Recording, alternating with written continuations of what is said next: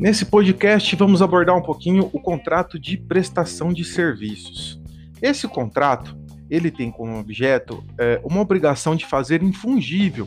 Então, a primeira característica que esse contrato ele manifesta é ser um contrato personalíssimo, que onde a prestação né, vai ficar envolvida, vai ficar diretamente ligada apenas às partes integrantes.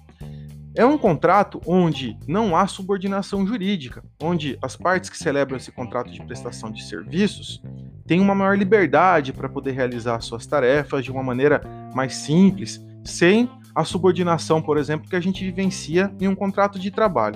É um contrato que tem um prazo máximo delimitado aí pelo Código Civil de quatro anos, para evitar, por exemplo, a realização de fraudes, né, da celebração de contratos aí de prestação de serviços que tem um prazo indeterminado e possam eventualmente camuflar uma relação de trabalho.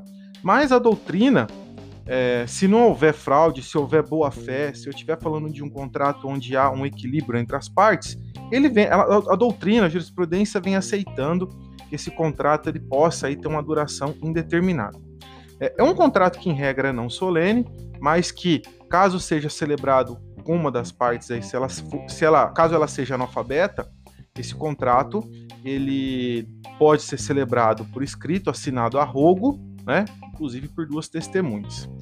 É um contrato é, onde o pagamento, né, a remuneração fixada em razão da prestação de serviços, ela vai ser é, destinada, vai ser destinada ao prestador de serviços após a prestação de serviço e normalmente ela vem fixada no contrato, mas caso haja algum problema, é, esse valor vai ser delimitado pelo juiz, né, por arbitramento. Interessante a dinâmica também com relação ao contrato de prestação de serviços, é, aquilo que estabelece o artigo 595 do Código Civil.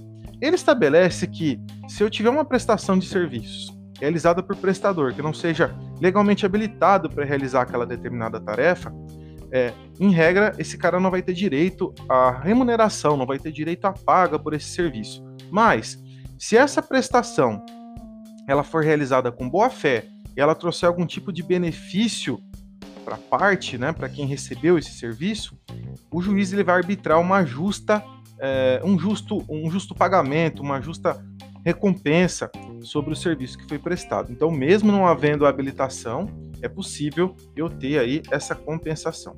É, quando eu falo de contrato de prestação de serviços, é importante destacar que esse contrato ele também pode sofrer é, a resilição unilateral, ele pode sofrer a quebra, como qualquer outro tipo de contrato.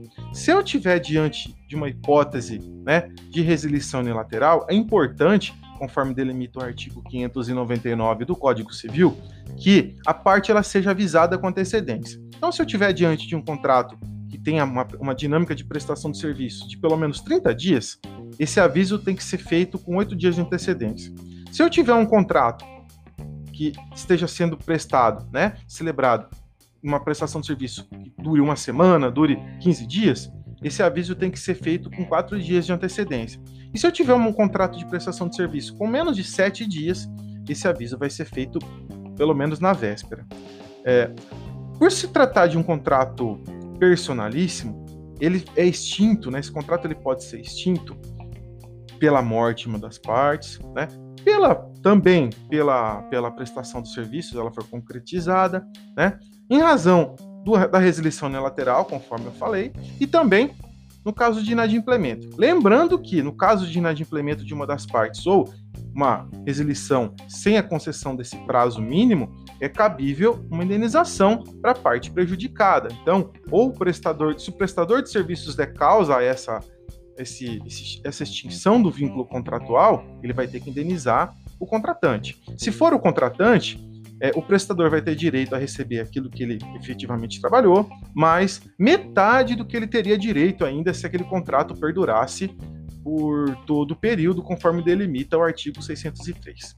E para a gente encerrar esse podcast, a gente vai falar um pouquinho sobre o aliciamento. O aliciamento de mão de obra, no caso de contrato de prestação de serviço, pune aquele contratante que procura é, se valer de uma imposição econômica para é, retirar de um determinado concorrente certo prestador de serviço. Se isso acontecer e não houver nenhuma outra delimitação no contrato, é obrigatório que esse novo contratante, né, entre aspas aqui o aliciador, ele pague uma indenização que equivale a dois anos do que o antigo contratante, né, aquele indivíduo que tinha lá é, os serviços daquele determinado é, prestador à sua disposição, dois anos do que ele viria a pagar para esse prestador de serviços. Então, é uma indenização bem razoável. Então é isso, pessoal. Uma breve abordagem sobre o contrato de prestação de serviços. Espero que todos tenham gostado. Um abraço e até a próxima.